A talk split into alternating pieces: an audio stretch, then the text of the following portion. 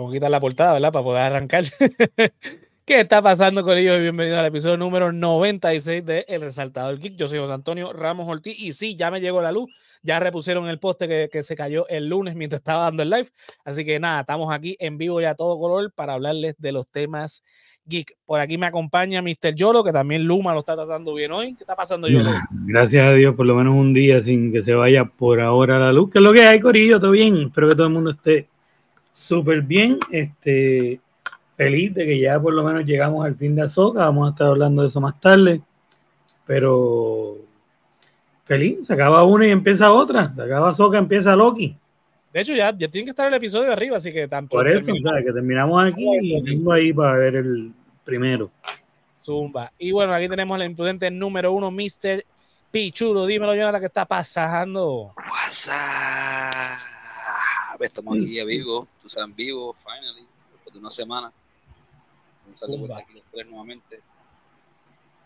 Bueno, pues vamos a arrancar con la noticia que tengo noticia por un tubo y siete llaves. Así que, este, Mira, vamos a arrancar con esto. Yo lo había hablado ya hace un tiempo que iban a estar haciendo un revival de, de, la película, de la película, del personaje del zorro. Pues ya parece que sacaron teaser trailer y todavía no tiene fecha de estreno, pero ya dieron el primer vistazo al zorro. Eh, va por Prime Video, por lo menos en Latinoamérica. En Estados Unidos no sé, así que no estoy seguro con por dónde va a ir acá en Puerto Rico. ¿Quién es el zorro? Eh, no me acuerdo el nombre del muchacho, eh, pero el actor es español. Ok, está bien. Oh, de la madre hace, España, sentido, tío. hace sentido en el sentido de la época que lo están construyendo, porque es cuando California todavía es colonia española. Por Eh, eso, ¿no? Este, después que sea un actor de- latino, yo estoy. Espa- español no es latino. No, no, pero es- ¿sabes lo que quiero decir? ¿Es ¿Latino o español? Porque va con la historia. Exacto. O sea, pero era, era un español.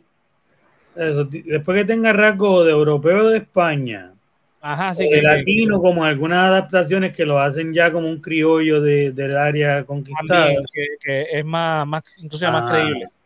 pues yo estoy bien. Después que no me pongan un gringo como tienden a hacerlo últimamente, pues estamos bien. De hecho, la, ul- la, la última adaptación fue la de. Bueno, la última adaptación realmente fue la, la novela que hizo Telemundo, que salió Osvaldo Río haciendo del, de- del personaje que hizo Anthony Hopkins en la película, que no me acuerdo ahora cuál era el nombre, era de La Vega. Sí, el, el, el zorro anterior. zorro. Exacto. Zorro, ¿no? Eh, No, el papá de la, de la, el amor, el amor, el Ah, romance. verdad, El zorro original, vamos. el zorro original. El- pero El, que el no- zorro, zorro punto uno, exacto. Así que esta es la muchacha que va a salir, ella yo creo que sí es latina. Este, eh, Ahora tiene, está bonita. Sí. Así que no hay mucha información realmente. No soltaron, soltaron solamente el teaser que no revela mucho. Eh, la sinopsis la revelaron, que es la misma de siempre, en la época. eh, porque eh, realmente no es, no, es, no es cuando California es de la Nueva España, es cuando California es de México, o sea, de México independiente. O sea, 1830 y tanto. Pero que es reciente de la independencia, porque la independencia de México comienza en 1810 y se materializa más o menos en esa época. O sea, tuvieron un par de, años luchando hasta que por fin se materializa y eso ocurrió bastante después de- de- del grito de, de- se me olvidó cuál es el grito, de- el grito de Dolores, eh, que es el, el- eh, que fue el 16 de el 15 y 16 de septiembre de 1810. Este, nada, no sé por qué di el dato histórico, pero dale, para adelante. Así que, nada, estamos al pendiente.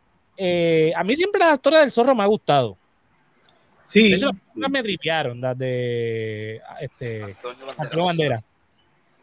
sí, es un medio que precede, este, eh, eh, eh, eran novelas, eran, eran historias Y, y escritas. qué bueno porque Antonio Banderas era español, a mí es español y ahora tenemos otro español haciendo el zorro, eso que va bien, va bien.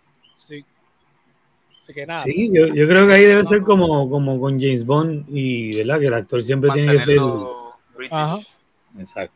De James Bond Sí. tengo algo, Supuestamente- tengo algo por ahí, así que. El de la más mala de 007 supuestamente era un actor modelo que era de que australiano. Ah, Esa sí. la, la- la Sí. mala, la mala. Ese mintió en todo para hacer la película. so. A- Andrés dice que esa película es del tripea de, de, de, de esa. Sí, no, no es el único. Hay más de una persona que, que se... Es- esa película es la más mala de la saga. Sí, pues si no la hizo un actor, la hizo un modelo que hizo para ser por actor. Se lo cogieron por bonito, exacto. No, eh, eh, el tipo era tan malo que eh, para la próxima volvió este Sean Connery. Imagínate lo malo que era. ¿Cuánto es lo que tú querías, Sean? Ok, aquí están. Toma, mente. Y después, después de ahí no volvió hasta que hizo la película que, que no es canon, que, es, que no es canon. Never Say Never se llama, nunca digas nunca. Así que nada, vamos, vamos a seguir con este. Últimamente estoy tomando noticias locales, qué bueno, este, para resaltar también las cosas que, que pasan acá. nos olvidamos de que eh, Puerto Rico también tiene cine, teatro y televisión. Mira, eh, recientemente eh, se reunió el elenco del desaparecido programa del condominio en el podcast de, Francisco Zamora. Entonces, eh, ¿verdad? obviamente, no todos los que están en, la foto, ¿verdad? Porque Efraín Sí, no, hemos perdido, ¿verdad? Varios. Sí, bueno, uno solamente hemos por perdido. Menos, por lo menos Elber, ¿verdad? Pues, falleció. Este, y Efraín López Neri, pues tiene Alzheimer, que obviamente ya y Sunshine pues no, no participó, pero estuvo René Monclova, Jorge Castro, Marian Pavón, Cristina Soler y Suset Bacó. Entonces e hicieron un llamado, ¿verdad? para los que no sepan, eh, eh, a principios de los 2000 hubo un conflicto legal entre Sunshine Logroño, que era el productor del condominio en Guapa Televisión, en Televicentro en ese momento, eh, y Tony Mojena, quien produjo ¿verdad? el segmento que originó el condominio en Telemundo. Para darle, para, para darle contexto a los más jovencitos, Sonche Logroño tenía un programa de televisión en Telemundo en los años 90 que era con este y Chacón. Y entonces ese programa tenía un segmento que se llamaba 20 episodios de historia. Y de ahí surge el concepto del condominio. Guapa, todo que, que, se aquí. Exacto. Eh, eh, Televicentro en ese momento, que sí, siempre se llamó Guapa, pero en ese momento se conocía como Televicentro, llama a Sunshine, le da una oferta mucho más lucrativa a Sunshine para que se mude al canal 4. Y entonces se lleva el programa, entonces hace su programa de, sketches normal, este, los jueves, que era Club Sunshine.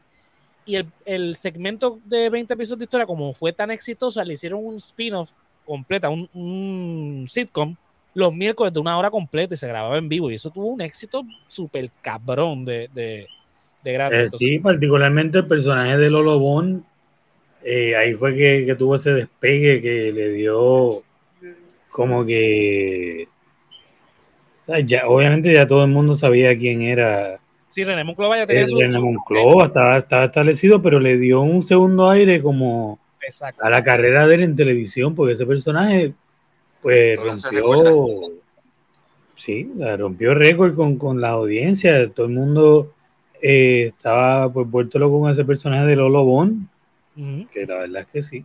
Y el, el, para hacer el cuento largo corto, Tony Mojena, que era el productor en Telemundo, que todavía es productor en Telemundo, demanda a Sonchel Logroño por cuestión de derechos de autor y esa demanda es la gana por el concepto, no por los personajes, porque él demandó también que los personajes eran de él, pero todos, todos los actores eh, probaron incluyendo Sunshine, que esos personajes preceden al, al, al, al, segmento, al segmento de 20 episodios de historia.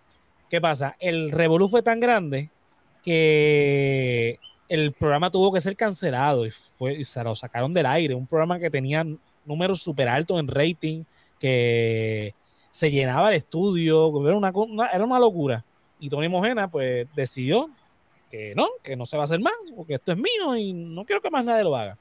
Anyway, pues últimamente en, teatro, en teatro han, estado reviviendo estos sitcoms de los 80 y los 90, entrando por la cocina, Susi uh eh, este, Cuca Gómez, un montón de estos, de, estos personajes de los 80 y 90 que brillaron en la televisión puertorriqueña cuando todavía teníamos televisión puertorriqueña, están regresando al teatro, Ming y Petraca, y han tenido un éxito brutal.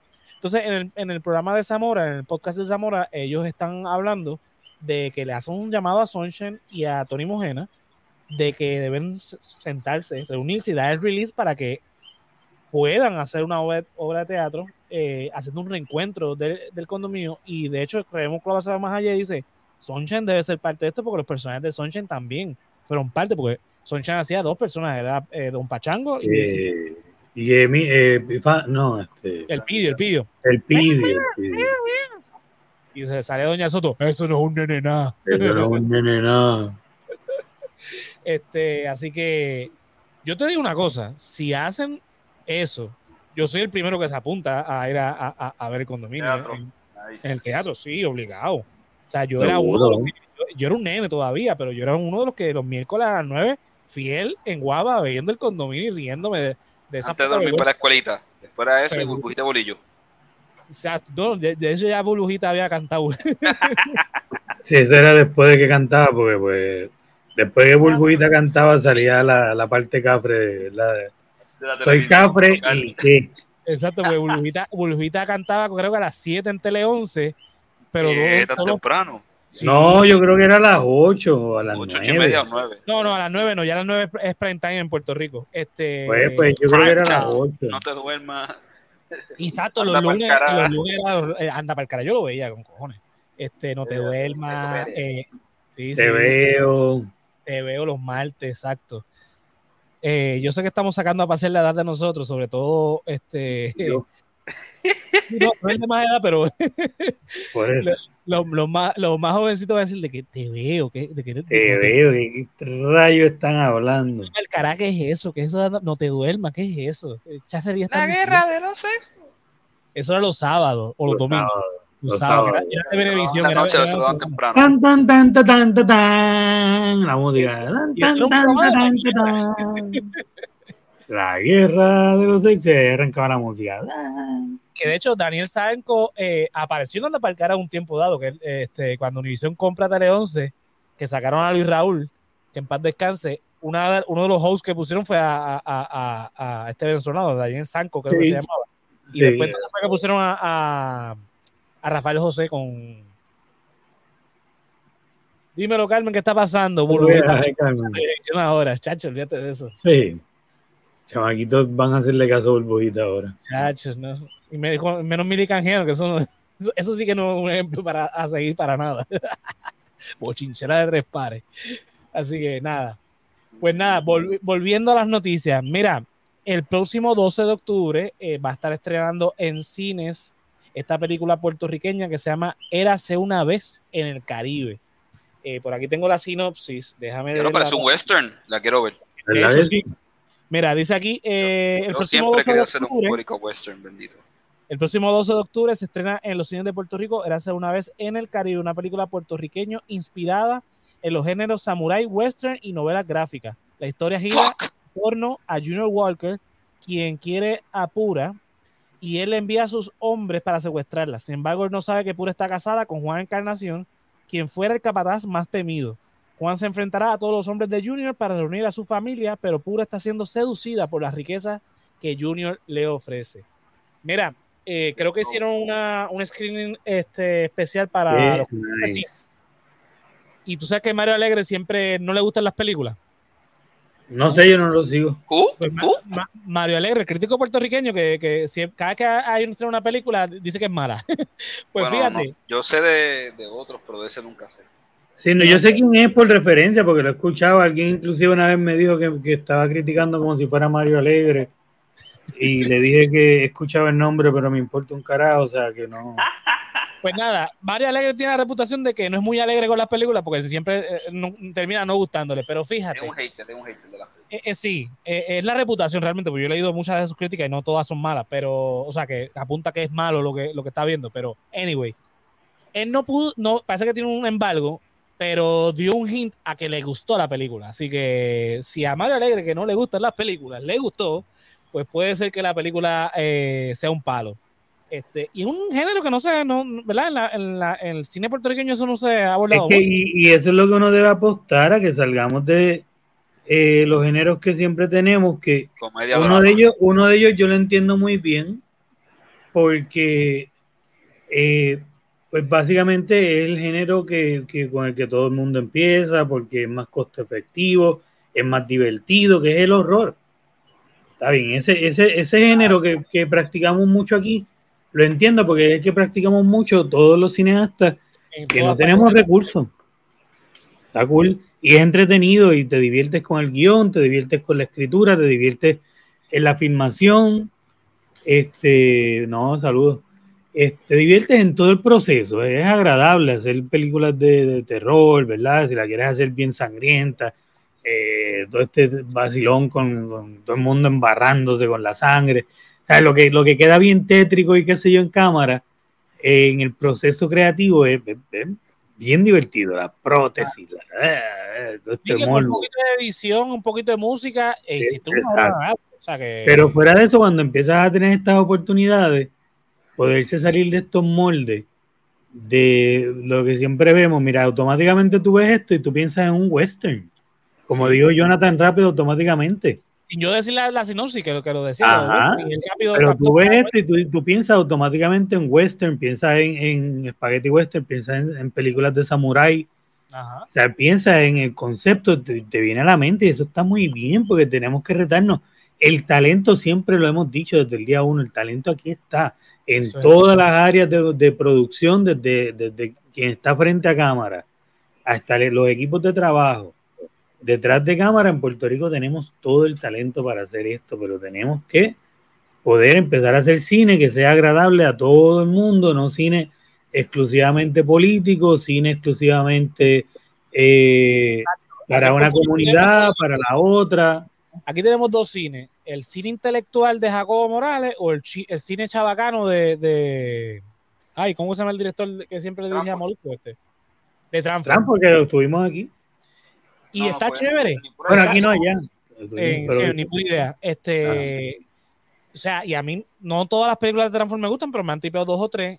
A mí me encanta Jacobo Morales, pero debemos extendernos un poquito más. Y yo creo que la apuesta, y de hecho se ve, las fotos se ven nítidas.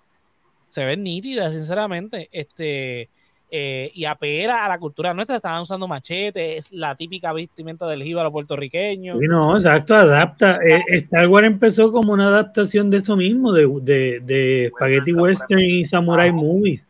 Exacto. O sea, dame, dame, coge esa historia y, da- y dame algo nuevo. Coge lo que ya existe y transfórmalo a tu cultura, a tu entorno, a tu lo que sea. para mí eso está chévere. Sí, pero tenemos que salir del callejón de los cuernos, de las películas de Vicente Morales, Vicente, ¿cómo se dice? Vicente Castro, Vicente Castro. Castro, eso. Está cool, pero hay que salir de, de- de- de esos patrones de eh, vamos a retratar el puertorriqueño y lo retratamos así, ¿sabes? No, vamos a vender, a sacar algo que se pueda vender al mercado internacional, que la gente diga, wow, ¿sabes? Mira, una película que a mí me encantó mucho, puertorriqueña, fue Broche de Oro. Precisamente por eso. Es una comedia slash drama. Sin Pero mucho que se puede, cualquier, cualquier persona que hable español, que entienda la cinta, se puede identificar, no importa en qué parte del mundo eh, viva. Exacto. porque todo el mundo pasa por esa etapa y ese cambio generacional y Ujú. esa despedida, como quien dice, a, a- voy, voy a llegar a una etapa donde ya voy a dejar de hacer unas cosas. O sea, todo eso le pasa a todo el mundo, pues ese cine es el que necesitamos, el que pueda salir de aquí, pueda ser identificado por otros y pueda ser consumido y apreciado eh, y no perezca. ¿Sabes? Porque dime que, Barrio Fino, el Callejón de los Cuernos, eh, whatever. A mí Talento de Barrio no me molestó tanto. No, no, no, a mí no ninguna me molesta, pero dime que esas películas hoy, hoy en día son rentables. es que, exacto, no, no, no, no va a enveje- esa película no, enveje- no envejece bien, punto. Por eso, o sea, no son rentables. Muy, muy particular que pasa en los barrios puertorriqueños, que yo sé que pueden pasar en otros barrios de otras partes del mundo, pero la realidad es que es algo muy, muy local. Entonces, Sí, no, y, que, y que ni siquiera lo retrata, vamos a hablar claro, no lo retrata bien tampoco, cuando tratan de retratar la familia y la cuestión, lo retratan a mitad porque a mí eh, me no quieren... más, este, ay, ¿cómo se llama?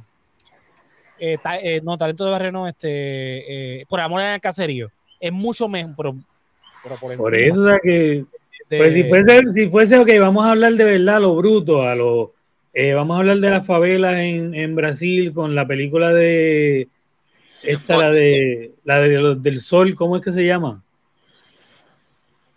Bueno, anyway, hay varias, pero hay una de ellas que es, es brutal y no, no aguanta los puños para ninguno de los dos lados, te muestra lo brutal de, de, ¿sabes? de las drogas y lo, el mal que le hace a la sociedad sin miedo a Sí, que los vayan a matar. Pixote y Ciudad de Dios, películas brasileñas. Ciudad de Dios, gracias. City of God y Este- Pixote. Pixote más vieja, Pix- También, exacto. que está bien al Pero. Oh son, son, que, o sea, te meten la cámara y te dicen esto es lo que hay En de la- en verdad. la favela, no, es- sí. no- no aguantan los puños. Si tú de verdad te muestran. Ajá, tú- parece un fucking documental, exactamente. Eso es lo que, lo que quiero decir. O sea, es que si, si, si de verdad lo vas a hacer, hazlo, hazlo así, con ese compromiso de que me vas a hablar de lo de adentro sin miedo a que después te, te vayan a explotar o whatever, ¿no? Mm. Si lo vas a hacer, si no, pues no lo, no, lo- no, no lo Si hagas. no, hay dos o tres peliculitas por ahí que, por ejemplo, esa de Por Amor al Caserio, que era una obra de teatro y la pasaron a, a cine, para mí Sí. es muy, eh, muy buena. Broche de Oro, 200 cartas. este, 200 cartas, sí. sí, hay no, dos o tres no. películas que, pero hay otras que, sinceramente, es lo que dice yo, lo, no salen, eh, por ejemplo, las películas de Molusco, que es joyita. Eso no sale de Puerto Rico, no, no hay manera de. No, de- porque es que, es que nada más, y, y de nuevo, no es una crítica ni siquiera a Transford, están hechas para un mercado en particular. Todas las que están cruzadas con República Dominicana están hechas con el lenguaje eh, única y exclusivamente para que se entienda y sea gracioso. Porque si tú dices mamabicho en, y perdonando la palabra, tú, dices, tú la dices en fuera de diferentes partes del Caribe y no estás diciendo nada. en- Chile, en Argentina, no, no Ah, entienden no nada. estás diciendo nada, porque un bicho es un insecto. Ajá. ¿sí? O sea, que por el chiste de vendérsela aquí lo más rápido posible a la mayor cantidad de gente y hacer el Vamos. dinero. no es, no es apostar a lo que yo estaba hablando la semana pasada de el español neutro. Tú puedes hacerla con el acento No, exacto, pero tienes que Pero también buscar la a- apostar a que, a que tu película trascienda a, a- a- a todo el que, que, que mucha de la gente que habla español también pueda disfrutar de tu película y que tu película no, no sea pedecedera, no sea como la música de, cosa, de freaking no, reggaeton. no, no estamos hablando tampoco de que este cine no se haga. Se puede hacer. Hay que hacerlo, pero, pero también hay que. pero no te estanques en eso. No, hierba buena, sorry, pero no hay defensa, mano. Ahora, ¿Y la buena no la vi? otra, la, la que salió el año pasado, este, ¿cómo es la, La de. Ah, sí, la de René Monclova. Bueno, salió René Monclova. Sí, Que sale René, perdón. Sale de Esa, esa me dicen que está buena, no la he visto. Picando adelante. Picando adelante, exacto, esa no la he visto. La de. Hierbabuena, la, la de Hierbabuena es un sketch bien largo de un segmento de, de Mediodía Puerto Rico. Básicamente, ah, estamos viendo hierba eh, después de María. Los caquitos son los mismos dos caquitos, los guardias son los mismos dos guardias, la, la cosa pasa en tres partes en la misma calle. Ese es el problema cuando confundimos las cosas. O sea, eh, si vas a hacer cine, cine, si vas a hacer televisión, es televisión. Y otra cosa, la televisión también se queda estancada porque se quedó en los 80. De momento sale la musiquita, pum, pum, pum, pum, pum, pum, pum, pum, pum, pum, y tú sabes que van a el truquero de las plantas, que vende, que tiene la planta y se carga la batería. Esa es la música que ponía el show de Raymond en los 90. Pum, pum, pum, pum, pum, pum, pum, pa, y se acaba esa parte y sale otra musiquita que te indica que ahora vamos a la parte de las vecinas hablando. Entonces, como que cool el elenco que tiene, no tengo nada que decir contra nadie que está actuando y nada, pero tu película pues no, no, me, no me hizo sentir que estaba viendo una película, me hizo sentir que estaba viendo un sketch largo de, o sea, de una serie de sketches de, de esos programas de mediodía que los pegaron juntos. Y, ¿verdad? Mala mía, pero sí fue lo que yo vi. Nada, érase una vez en el Caribe, en cines el 12 de octubre, así que estén pendientes. Bueno, vámonos a- para lo internacional. Rumor. Dicen que Amazon, no, Amazon no, se dicen que se está trabajando eh, una película con relación a la tragedia del sumergible Ocean Gate Titan. Eh, la compañía que trajo las películas Blackish y The Blackening estará a cargo de esta adaptación. ¿Por qué? Bueno, Blackish es una serie de televisión y The Blackening salió hace poco. Sí, pues, whatever. Esa, esa compañía es la que, la que va a traer esta, esta película. ¿Por qué? Porque quieren hacer parodia de algo trágico que. No, no, va a ser una película seria, pero ¿por qué? Bueno. eh, Pasan cosas todos los días. Jonathan, Jonathan está tratando de buscar una explicación, pero Jonathan, no, no, no la busques, papi. Es que no hay. Chavo, Yo- chavo. Bueno, ya. es Eh, están tratando de. Es que el problema con esto es que esa cosa pasó y tú tienes que poder eh, eh, sacar algo a la semana para que, ten- para que saque dinero. O tiene que haber eh, sucedido algo donde descubrieron mano criminal y ahora hay una investigación y se convirtió en, en una historia de ¿verdad? Eh, ahora, hay, ahora hay algo Pero si es un que la gente quiere perseguir. pero esto se acabó, o sea, cuando el Titanic se hundió, la primera película del Titanic, sobre el Titanic, sobre lo que pasó, no tardó una semana en salir. ¿Sabes? Y, y, la gente no sabía la trascendencia que iba a tener eso. Pero el barco más grande se acababa de hundir. La primera película, entre comillas, para los que nos escuchan, documental, que fue la gente cogiendo las primeras imágenes de los noticieros del momento, de los periódicos, poniendo la junta, ta, ta, ta, ta, ta, en tal día, a tal hora, y además describiendo lo que había pasado, o sea, prácticamente un segmento de noticias largo al que le pusieron documental, salió en menos de una semana desde el accidente del Titanic. En menos de tres meses habían ya yo no sé cuántas producciones sobre el incidente del Titanic y eso era en aquel tiempo que, que la tecnología no, no, no, había una tecnología instantánea. En 1912. Ajá. o sea, el, el, cine, el, cine, el cine todavía tiene, no tiene 20 años de inventado. ¿Ok? Y así de rápido están tratando la tragedia. Esta gente le va a tomar. ¿Cómo? Que que en Alemania también hicieron una versión, una película de cine alemán, ¿verdad? Del Gestapo, hicieron una, una película de Titanic también, no sé si recuerdan. Sí, no, por eso este, todo el mundo que, lo montaron y fue bien rápido. Y desde ahí para acá, tú ves que las reacciones cuando salió el coronavirus, las, las películas más mierdosas tipo B, tipo C, tipo Z, empezaron a salir a la semana desde que nos trancaron. Hasta por Sci-Fi Channel, que tú decías, la insensibilidad es tanta, no ha pasado un mes y ya están las películas de eh, zombies, zombies poseídos por coronavirus. Pero lo peor de todo es que vende, es que vende. Por eso la gente, por eso, porque la gente que quiere, que quiere, ¿verdad? Capitalizar tiene que hacerlo el momento mientras el, el, el, está caliente. Tú me sacas una película sobre el coronavirus ahora, eh, pero igual lo del submarino estuvo caliente un tiempo, lo que todo el mundo quería explorar, qué pasó, cómo la compresión, ya nadie sentía empatía por las personas, lamentablemente, ¿verdad? Lo digo con nadie sentía empatía, los memes, los memes estaban empezando desde antes que la gente supiera si se habían muerto o no. Sí, sí. cabrones. Porque e, el problema de estas personas es que pues, la, arrogancia de ellos que se les advirtió. no, no, era un grupo de gente que estaba investigando, científicos, haciendo un trabajo por la, humanidad, no eran astronautas, eran un montón de gente que pagó 250 mil pesos por cabeza, uno de ellos lo pagó dos veces porque se llevó a su hijo por capricho, para bajar al fondo del mar, por capricho del tipo que estaba guiando, que se le había dicho que esa insolación era una mierda, que no iba a aguantar mucho tiempo, o sea, es como que o sea, un montón de gente que quería estar ahí, pues, pues, pues, mira, lamentable para ellos, pero no, no empatiza con la gente. No son los mineros en Chile que están trabajando allá bajo condiciones de mierda. No son el grupo de niños que estaban en la excursión y se quedaron pillados y tuvieron que venir este grupo de eh, eh, expertos buzos a meterse por unas cavernas súper tediosas para rescatar a estos nenes. Son un grupo de gente elite que toma unas decisiones pendejas, como cuando explota un chorel de eso de Virginia, eh, whatever, o, de Elon Musk, lleno de millonarios que quieren ir de, visita a la atmósfera. Pues no nos va a importar mucho, lamentablemente. Eh, pues eso muere bien rápido.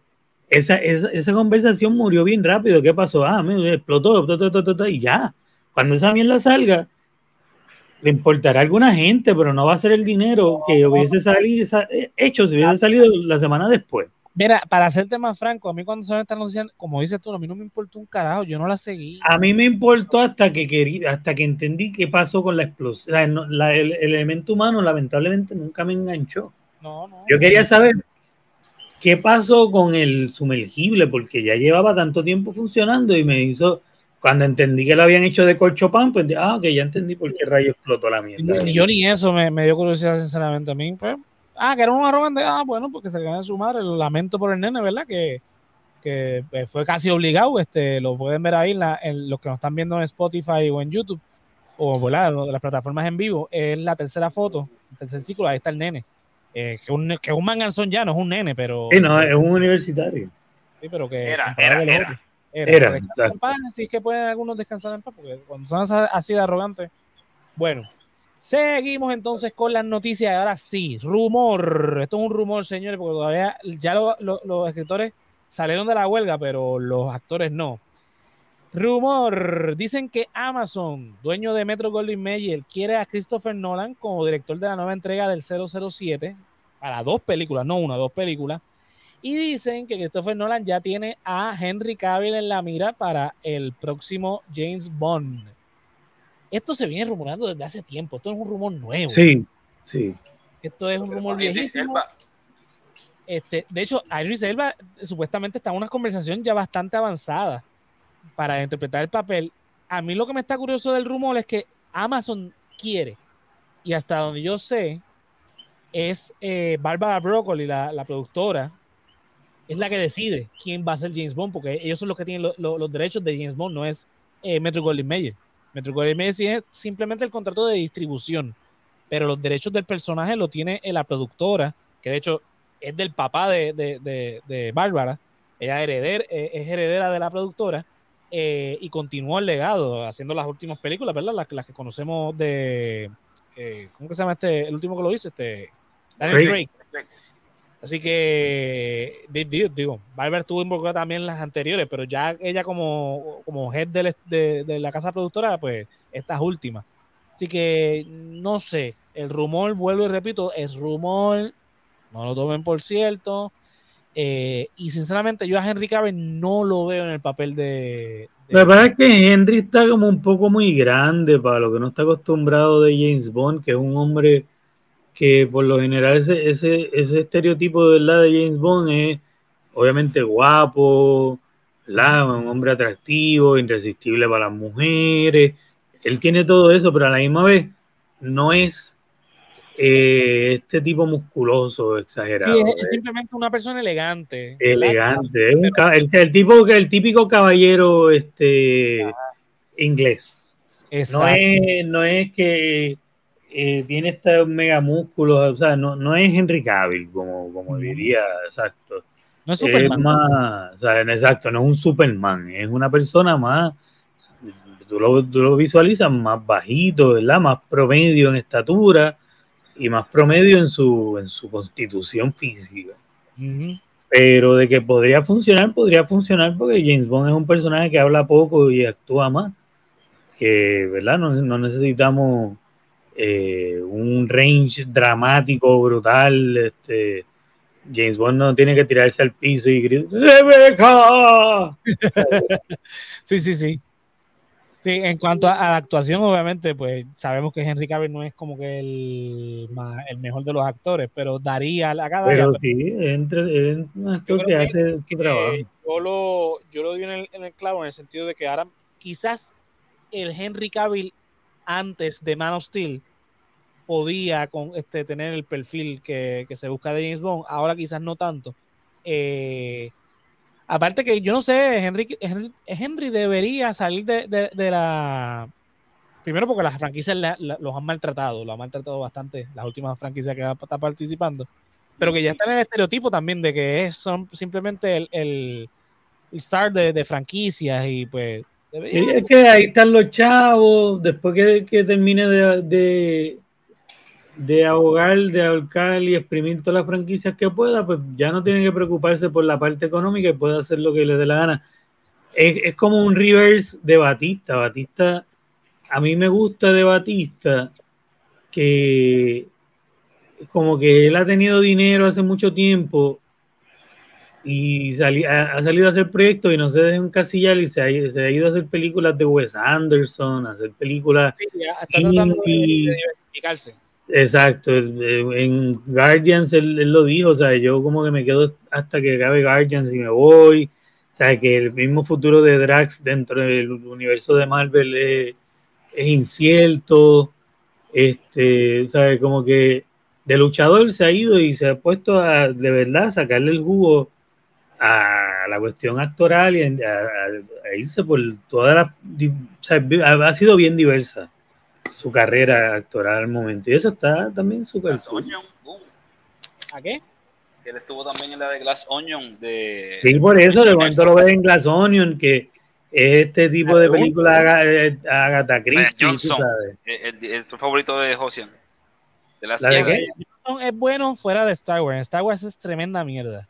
Y, de momento, y de momento de la nada lo ves en, en, en Dune. En Dune, exacto. Porque ¡pum! de caballo, a fuego. más de él en Dune 2, eso sí. Dune o sea, que está cool porque no, no se metió de momento a cualquier otra franquicia, se metió a Dune. Ajá. Muy bien. Y, lo vimos también en, la de Zack Snyder, la de, la de los la de los Army zombies. of the Dead. A los zombies, de Army of the Dead. Exacto, que, que, va, va por ahí escogiendo sus papeles. pero yo me disfruté de Army of Zombies. Sí, sí. Sí, una película para desconectar el cerebro. Está cool, está cool, es todo, no, no, no la gran cosa. Bueno, vamos a continuar por ahí. Army of Thieves sí, estuvo cabrona, déjame decirte. Army of Fíjate que no la he visto. Ni yo. está, está, mejor que la de otra. Está mejor que la. Es una precuela buena, para decir. A mí las películas de, de ladrones siempre me gustó. Este, Ocean por eso esa es buena porque el, el, supuestamente el mismo actor que hace del ladrón, del, el Safe Breaker, es el director de esa película y se votó. Nice. La veré, la veré pronto. Bueno, vamos a ir con las noticias por ahí, que, que Jonathan tiene un par de cositas que decir por ahí. También tenemos que hablar de las socas. Mira, tenemos que eh, Neil Gaiman eh, está a la espera de que los estudios logren un acuerdo con Zack para reanudar las filmaciones de la segunda temporada de Sandman al momento de iniciar la huelga ya se habían filmado por lo menos 12, eh, dos semanas de esta temporada. Yo estoy loco porque saque esta, esta segunda temporada, la primera. Yo me di cuenta de algo. Sandman es olvidable. Depende. Sandman, Sandman es olvidable. Estuvo cool cuando la vi, pero a las dos semanas se me olvidó que existía. Pues ya la puedo ah, volver a ver. Yo no. ahora, ahora que lo mencionaste, ah, ¿verdad? Hay una serie que se llama Sandman. Y automáticamente empecé como para atrás, como, ah, el personaje era este, y era así, lo tuvieron encerrado acá. Y ahora ya recordé la historia, está bien cool, pero no fue como que, ah, Sandman, boom, y automático, como decir cualquier otra serie que me haya gustado mucho, como decir Breaking, Tú dices Breaking Bad y automáticamente toda la historia de Breaking Bad. No, pero que. Esto el file sube. De ella, o sea.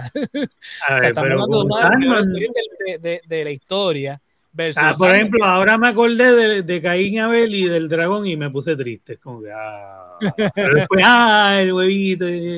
Ah, todo eso, como que poquito a poco. Con otras series es como que.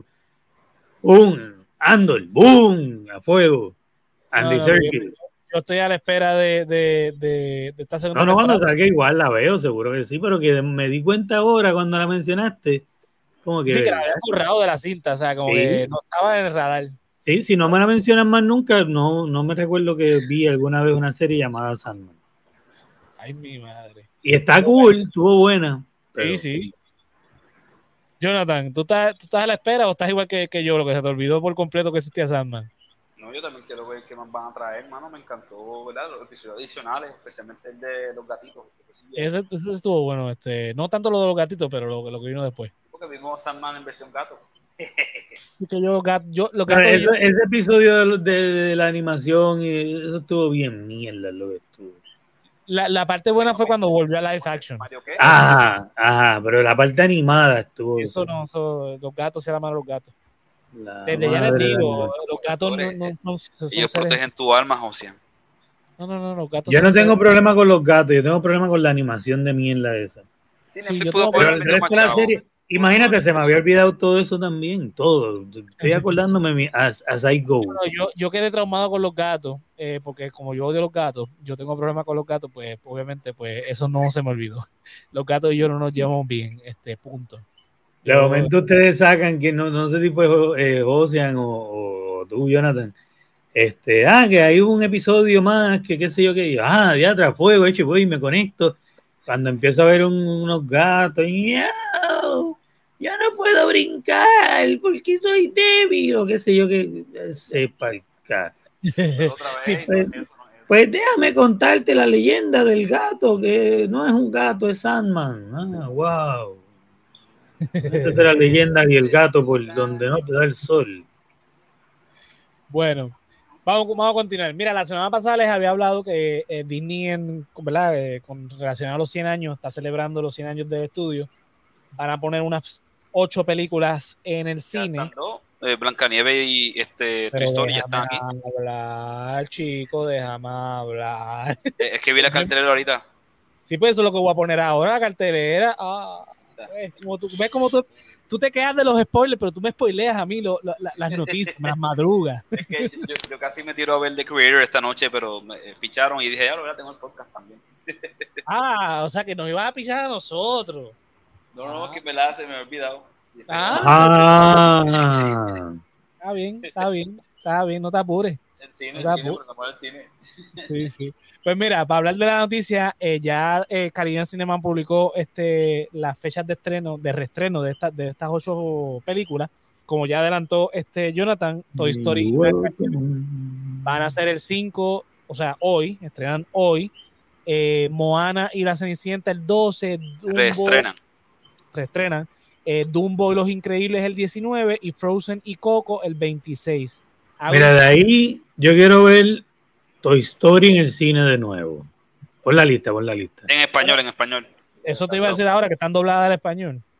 Ah, ok, de ahí yo no quiero ver un carajo. Ok, Las películas animadas siempre las veo dobladas, yo no, al contrario, porque aprecio el doblaje, pero como dije la semana pasada, este, el problema es, uno, ah, porque, porque lo vi en los comentarios de Caribbean Cinema, no es Caribbean Cinema que las trajo dobladas, es que Disney las envió dobladas. ¿Por qué? Porque Puerto Rico es un mercado en español. Este, y pues esto obviamente va dirigido a los niños. Entonces ellos entendieron, pues mándalas en español porque allá la ven en español. Punto. No, eh, yo, Moana, a mí eso de que me vengan a decir de nada, no. You welcome, you welcome. Si la roca lo dice en español, la veo en español. Mira, el problema, el problema de estos doblajes, lo único, ¿verdad? Los únicos dos problemas que tienen estos doblajes son las películas viejas, porque están redobladas. O sea que no es el doblaje ni siquiera con el que crecimos. Blancanieves, La Cenicienta y Dumbo. Que lo había mencionado la vez pasada. La única que yo vería eh, en español de ahí es Lo Increíble, porque está doblada en Argentina y está doblada con gentilicios de allá. No, está doblada en Argentina y en México. Y el doblaje que viene acá a Puerto Rico es el de México, no el de Argentina. Órale, pues. Ah, no, no, no, ni, ni, ni, por ahí gano, mano, está jodido. Dumbo, Dumbo, la original, está doblada en Argentina. La original. Ah, pues esa, esa, tiene posibilidad. Ah, bueno, la original dijiste, ¿verdad? Los cuervos negros, tío. El, el, redoblaje, el problema es que estas películas fueron redobladas. Si las buscas en internet, consigues. Eh, bueno, Dumbo, yo nunca he conseguido el doblaje original. Pero Pinocho, por ejemplo, conserva el, el doblaje original. Todavía el día de hoy sigue siendo el canon. Pero como había mencionado la vez pasada, estas películas que fueron redobladas es porque hubo una actriz en México que demandó a Disney por regalías y entonces Disney dijo, ah, sí, no hay ningún problema, vamos a redoblar todas las películas clásicas. Y el redoblaje es senda mierda, sinceramente. Pero si uno sabe buscar en internet, puede conseguir los doblajes de, ¿verdad? Si usted creció viendo las películas del, por ejemplo, La Cenicienta, con el doblaje original, porque el problema, tú sabes que el problema eh, con ese doblaje es que la redoblaron que se escucha muy moderno para una película del 50 o en el caso de Blancanieves que es del 38, entonces tú no compaginas bien el doblaje del 2001 versus la película del 38. Entonces e, es un poquito, si tú te buscas en internet, pues la consigues, pues yo tengo Blancanieves con el doblaje del 38 y la del 64, que es la clásica. Pero nada, ya lo saben, si quieren este, llevar a sus niños a, ver estas películas. no la haya visto, ¿verdad? Quien la quiera ver así también, que, el, que le guste, está cool. Este, pero yo ya me quité. a mí, a mí el doblaje me gusta. En el caso de Coco, pierdo un poco. pues de Coco. Por el, eh, porque ¿verdad? la intención de la película era mostrar la, Entonces, es lo mismo que pasa con Encanto. Que obviamente ellos utilizan actores, en el caso de Coco, utilizan actores mexicanos. Y en el caso de, Encanto, utilizan actores eh, colombianos para dar esa, esa, esa sensación de, de, realidad y cuando va el doblaje pues pierde un poco este, ese valor. Pero en las otras yo sinceramente no tengo ningún problema. Yo crecí con viendo todas esas películas en español latino, este, excepto Hércules. Hércules no hay quien... no hay ah, bendito, a mí que me gusta ese doblaje. Quien vea ese doblaje, porque a, que entra Hércules adulto y escuchas la voz de Ricky Martin, es como que, loco, en esa época tú no sabes actuar. No, a mí me da, fíjate, a mí todas me dan lo mismo. Yo prefiero verlas en inglés, después si las veo en español. Eh, hay su, obviamente las excepciones son súper marcadas. Shrek eh, es algo que tú sabes que tienes que ver en inglés y en español. Eh, obviamente los Simpsons, este, o sea, hay, hay unas excepciones, ¿verdad? Este, South Park, cosas así, pero por lo demás... Bigger, louder, yo, las películas de Disney tienen una particularidad que está muy bien doblada y es porque, obviamente, detrás de todo ese doblaje de, de, de, las películas de Disney está Francisco Colmenero, que es un dios del doblaje, que le ha dado la voz a cuanto, por ejemplo, The Lion King, en The Lion King, si usted ha visto The Lion King en español latino, es la voz de Pumba. Y la voz de Pumba en español latino es una cosa, este, digo, en inglés está cabrón, pero el doblaje por lo menos de Timón y Pumba está cabrón en español. El resto del elenco no tanto, ¿verdad? Porque en, el, la, la, película tenemos, qué sé yo, las voces de Matthew Roderick, este, de, ¿cómo que se llama la negra? Este, Whoopi Wolver, este... Oh, eh, Hay una llena, sí. sí este, y Chichmarin también está uno. Chichmarin es uno de los... El que hace de Mufasa. ah, Jerry Irons. Jerry Irons. No, ese, ese es este Scar. Ah, este, Jameson Jones. Jameson Jones. Jameson Jones. El, elenco de, de, de, porque no, no, pasa siempre el elenco e, e, e, en inglés, o sea, un, son voces reconocidas. En este caso, pues sí, en The Lion King. Pero en español, particularmente Timón y Pumba, están muy bien doblados. O sea, eh, la canción de Hakuna Matata tiene el mismo sí, nivel. Hakuna Matata. O sea, el mismo nivel que tiene en inglés, este, eh, pero nada, vamos a continuar por ahí, que tengo un par de noticias. Si nos quedamos hablando del doblaje aquí, nos quedamos una eternidad porque este, de ahí yo sé bastante. Mira, eh, yo no sé si ustedes se acuerdan de esta película del 2010 de Cristina Aguilera, Burlesque. Están haciendo una adaptación para eh, teatro en Londres. ¿Dónde tengo la...? Aquí está. Están adaptando la película Burlesque. R. En una obra de teatro, la, la, protagonista de la película, Cristina Aguilera, y Cher, que estrenó en el 2010. Aguilera eh, regresa como productora ejecutiva de esta obra que lleva varios meses en producción, así que se espera que en, poco tiempo esté en escena. Ya lo mano dijiste Cherry, eso va a estar cool porque eso es pues el canto, el baile, el burlesque, ese estilo de burlesque, más vale que traigan a Dita Bontis, la mamá del burlesque moderno. Ay, la que... de Marilyn Manson. Debe estar Dita Bontis, Dita Bontis. Así que no sé. la película, la verdad, que, que, que, aguanta, porque la película es bien musical. Eh, ¿A quién le gusta eso? Lady Marmalade. A mí, a mí en una película, a mí en una película eso no me llama la atención. En vivo, como el espectáculo que es, que nació para eso mismo, para verse en Mulan vivo. Rouge con ah, por eso. Este, Obi-Wan. Obi-Wan. Ahí está Ewan McGregor, es un Mulan no sé Rouge. Ewan McGregor, pero... Sí, por eso, pero está bien lejos de ser el protagonista. La protagonista era Nicole Kidman.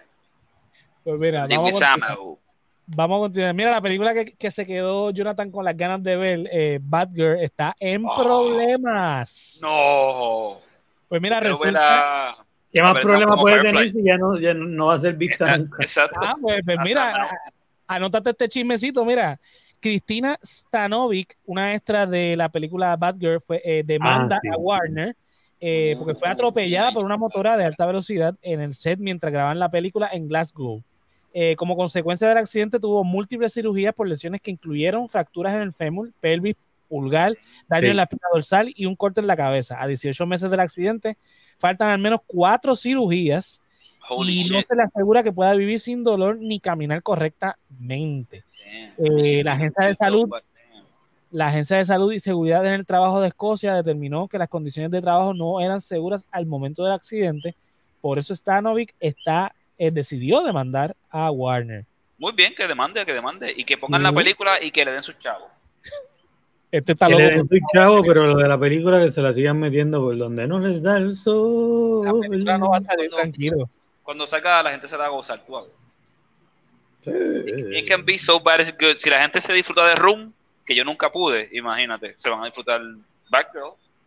Even if Mira, it's a bad film. Mira, si tenemos a un James Gunn que dijo que, que The Flash era oro, diciendo que esto era una mierda, imagínate lo mala que es esta película. No, y a mí me cae también Brendan Fraser, que yo no quiero que su carrera se, se vaya a joder otra vez. Ya, ya mismo lo vamos a ver en Scorsese. Sí. Killers Por of the Flower Bomb. Sí, Él cometió, él cometió un error en su, en su regreso y, y el universo fue tan potente que canceló una jodida película completa para salvarlo. Y después se ganó una los Oscar por The hecha Por eso. por completo. O sea, que Y estaba mira, de- película completa y el universo la cancela para que él vaya y haga de Whale. Si O no sea, me equivoco, no, no, no, no, no. yo creo que en Killers of the Flower Moon él hace del hermano del personaje de DiCaprio. No voy a decir más nada porque deja que la película. Yo también me igual, yo pienso igual que Eric en esto.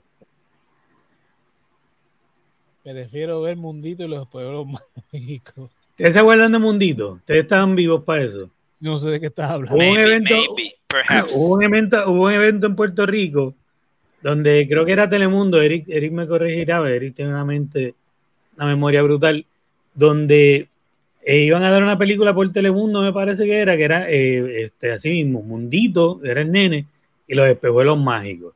Y entonces tú tenías que ir a Church o a Burger King o ahí no son de rayos a buscar tus KFC. gafas 3D, a- tenías que buscar tus gafas 3D, 3D, holy shit. porque la película era 3D. Eso es de los 80, Sí. obligado. No, era como noventoso. Oh, Y entonces- pues te pellejo si yo era un bebé. Y no porque en los 80 yo no tenía, o sea, yo había nacido, pero no tenía edad para. Y entonces, pues tú ibas y buscabas tus gafitas, eran los espejuelos mágicos, y cuando la película te decía que, te, o sea, que Mundito te tenía que poner los espejuelos mágicos, tú te ponías los espejuelos mágicos, y esas partes eran las partes, entre comillas, 3D. Ah, como Spy Kids 3D, diantre. Ya, Sí, pero muchos años antes, perdóname, no vengas con Spikey ni un- una década antes. Hoy, hoy sí Sí. hemos sacado para hacer la edad, ¿sabes? Ahora, ahora Sí, tú- hoy sí que sí, porque Eric, Eric tiró ese dato ahí, fue como que... Kids pues, 3D yo la vi hace como 20 años atrás en el cine con mi abuela, en 3D, plaza. Pues, imagínate que tan vieja Mundito entonces. Hace 30 años lo probable. Bueno, vamos a continuar. Tengo dos noticias más para que entonces Jonathan pueda desahogarse. Este, bueno, tengo tres de hecho. Libre. Mira, eh, nadie la pidió, pero confirman Bambi Live Action. Y esta vez la familia va a sobrevivir. Mamá y papá van a Sí, estar ahí para eso, Bambi. de ¿verdad hecho, que lo sí? primero que lee la noticia es que van a quitar la escena donde matan a la mamá. No, no, ponme, ponme la parodia de SNL y las rocas con Bambi, por favor. Eso, eso es lo Sí. mejor. E- e- esa parodia donde la roca es Bambi, eso es oro. Disney, Como cuando pusieron a... basta. Ya, no sigas haciendo live action. Bambi no es una película que necesita tener un live action. Y si vas a cambiar la historia tan drásticamente, o sea, la- la- lo más crucial de la película Bambo, Bambo. es precisamente cuando matan a, a la mamá de. Bambi. O sea, Es eh, que e- esa es esa es la historia. la historia angular de, de la película es eso. Y si vas a quitar eso, quitaste la película, hiciste otra película, punto. Es que a Disney le gusta perder dinero, por mi madre. Es que ese No, es el problema, que no pierde, porque van, la gente va y ve estas porquerías. Sí, pero, pero es que están flopeando porque es que ninguna de estas películas ha recuperado el dinero, Ocean. Bueno, ¿Qué tal este, la- la- eh, la Little Mermaid? Little Mermaid, no, Little Mermaid recuperó, pero no, no, no tuvo Pero no, recupera, no recuperaron todo porque cuando tú cuentas marketing, cuentas, ninguna está eh, recuperando. Re- recuperó, pero no hizo ganancia, que es, es lo que le. Por que eso, pues entonces no están generando. Entonces, pero la anterior a esa, ¿cuál fue? Eh, bueno, Mulan también fue un flop. Las últimas fueron flop. La, la, la última exitosa creo que fue de Lion King. ¿Cómo? Por eso. ¿Que Y, es de las peores? Y sí, es la peor, es la peor definitivamente. Bueno, Mulan es- Sí. yo creo que es peor. Mulan no, es peor. Mulan es peor. Mulan es peor. Y mira que yo las he visto todas. Y hay Y Aladdin a mí me gustó y Aladdin no, no, no lo hizo. O estaba, o sea, Aladdin fue una de esas que picó ahí cerca. Aladdin yo creo que, que hizo los chavos, déjame ver. Déjame ver. Pues, si, fue, si, fue- si Aladdin hizo los chavos fue de las últimas, porque eh, Dumbo, Pinocho, Dumbo, este, Pinocho flopió. fue straight to- Pinocho, Pinocho fue straight to, to Disney Plus, Disney igual Plus. que Lady and the Tramp. Lady and and the Tramp, que las dos son. que fue de las primeras. Ajá, Lady and the Tramp también fue una mierda. Ah, ya. este, la sirenita se jodió, este, todo lo que están haciendo está flopeando, animado, eh, No, chacho, claro que tuvo ganancias. 1.54 mil millones. La de Aladdin. A ver, pues Aladino de esto, y y fue Will, que pudo machar la energía del genio, porque si no, fui- fue Will previo a, a la garnata. Ja, Getting jiggy with it. Na, na, na, na, na, na. Bendito, mano, pobre Will. Y eso, que la mujer de él ahora va a sacar un libro hablando de su amor por Tupac y como él habla- eh, decía escribiendo el fantasma de Tupac. Sí, la, la, la- Jada sigue enamorada de Tupac. Ella, siempre ha seguido enamorada de Tupac, que está, es una Y- y loca. hace poco en Instagram subió un video de ella y Tupac bailando y cantando a la canción clásica de Will Smith de Los Padres No Entienden. Qué ironía. Y se ven chamaquitos, Jada y Tupac, este, en Bueno, ese clip que ya subió recientemente a Instagram, papi. Obviamente. Tanto con los foto es de- bochinches. ese- eh, ya- nos jodimos con la coma ahora. 80. Súper exclusivo. Eh, lo perdimos, lo perdimos. Nunca habíamos visto a Jonathan tan tan perdido como hoy. Bueno, pues nada, eh, la película que nadie pidió, Bambi. Así que, nada. Con Will Smith, como el papá de Yo, Bambi. quiero- yo como único iría a ver las que sea lo que dijo Jonathan, la versión de la roca. Sí, pero O sabemos que Stallone, pasar. en vez de que se llame Bambi, no se llama Bambo, y es con... Este, Sylvester Stallone. Stallone. Sí. En, en, en, Kong. Esta vez la sangre va a correr. por todo el campo y la naturaleza. Mira, vamos con, entonces con la última, bueno, la penúltima noticia es que Danny Glover será Santa Claus en The Naughty Nine para Disney Channel y Disney Plus. Disney Channel existe todavía. Holy ¿Ah? shit. Disney Channel, Canal 5, tú dices. Eh, What? Bueno, lo que, lo que era el Canal 5 en, en, en Adelphi hace 800 Canal- años. cable básico, cable básico. Sí, eso ya no es el Canal 5 hace muchísimos años, nene. Sí, Este- para mí también era el Canal 5 la última vez que tuve cable.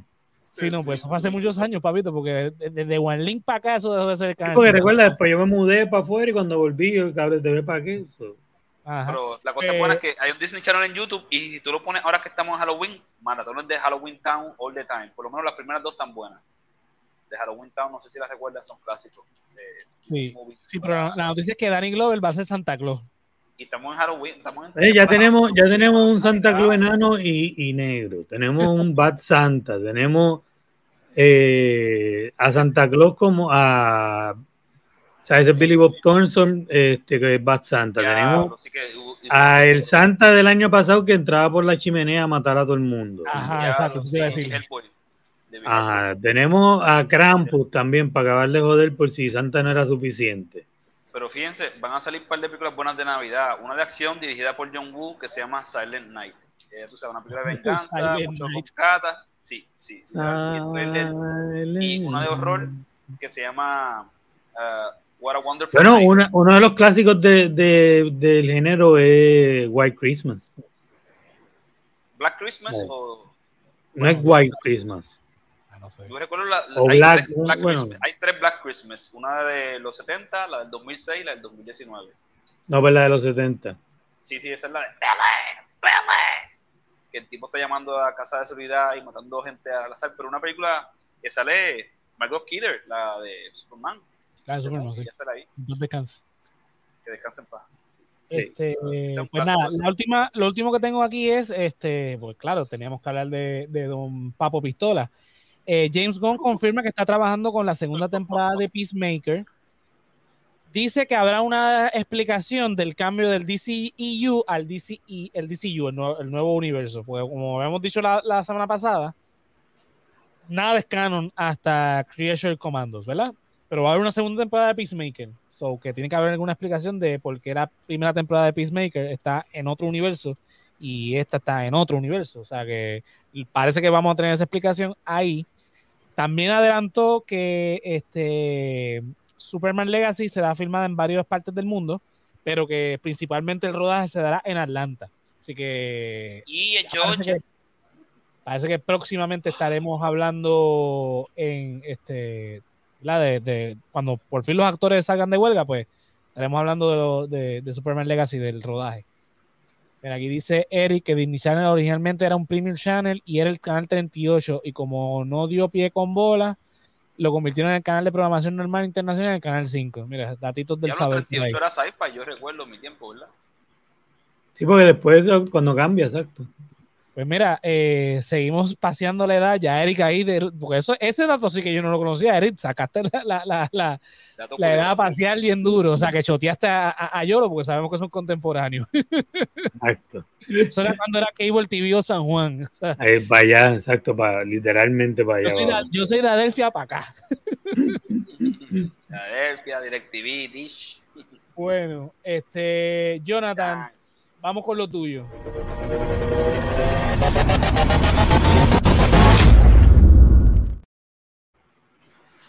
Cuéntame, Jonathan, ¿qué tenemos por ahí? Nada, mano, muchos estrenos aquí hoy al fin para el Nintendo Switch, porque ya esto salió a fines de, de septiembre para PlayStation y Xbox. Es decir, Xbox S1 o Serie X, que sé yo que cuánto es, ahí la madre, pero sí, PlayStation 4, PlayStation 5. Y hoy para el Switch, el Fight Forever último DLC anunciado hasta ahora, porque no han dicho más nada, yo espero que lo demás sea gratis. Este juego, muchos fans están molestos porque se atrasaron tanto con este DLC. Este DLC era para el 29 de agosto, según Nintendo lo había pautado. Y pues, Pero, Jonathan, Jonathan, yo sé que queremos que, que nos vean en Spotify, en video y toda la cosa, pero dile el nombre del DLC, porque acuérdate Ah, que se llama el, el House and Back, Very Handsome, Very Evil, ¿de qué ¿verdad que juego? del juego de AEW Fight Forever, que salió a finales de junio para pues las consolas modernas y anticuadas como lo son los PlayStation 4 y el Xbox One. Pero sí, también está para PlayStation 5, Switch y Xbox Series X y S y qué sé yo qué. Pero ya PlayStation 4 es una, una consola anticuada. Sí, salió hace 10 Obviamente. años, Salió hace 10 años, en el 2013, brother. Sí, y ya cosas de 10 hace 10 años son anticuadas. Obviamente. O sea que nosotros somos vejestorios, porque imagínate. Obviamente. Somos somos jóvenes adultos, dije, ¿no? Yo No, ya, ya nosotros no podemos llamar jóvenes adultos, papi. Ya nosotros tenemos, nosotros tenemos Bueno. edad de hipoteca. Si, si me dicen que tengo 20 y pico, yo me siento bien. Estamos bien. Sí, pero no, no tenemos cara de eso, papito. No, a veces me, me confunden y me dicen, mira, tú tienes 20 y pico. Yo, bueno, gracias. Yo dudo que te confundan, papi, porque esa cara de viejo que tú tienes.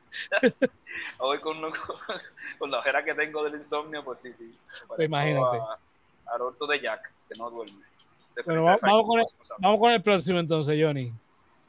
Boom, también tenemos aquí My Hero Ultra Rumble, ¿verdad? Un juego Battle Royale de los personajes de My Hero Academia que fue anunciado hace un año y al fin salió.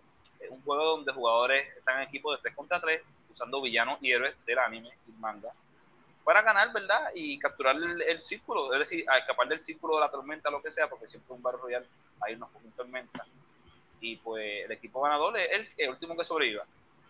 Y está bueno el juego. He visto muchos reviews buenos, mucha gente lo está jugando. Puede ser que más tarde, cuando termine el podcast, lo jueguen en Switch. Porque lo Sí, tengo descargado ya para el Switch.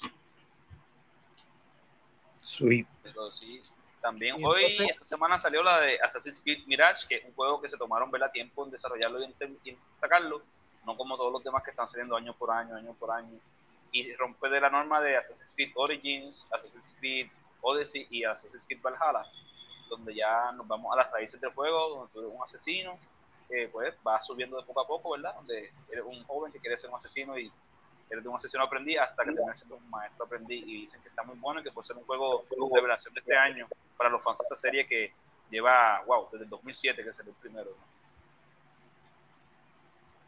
Y que se siente como, exacto como los primeros juegos, que no es lo mismo que los primeros juegos, pero se siente como eso, esa experiencia primordial de los primeros tres par de juegos que salieron, ¿verdad? De la trilogía de eh, Ezio y. No, ay, se olvidó. Altair, Altair, que era el primero asesino en el primer juego.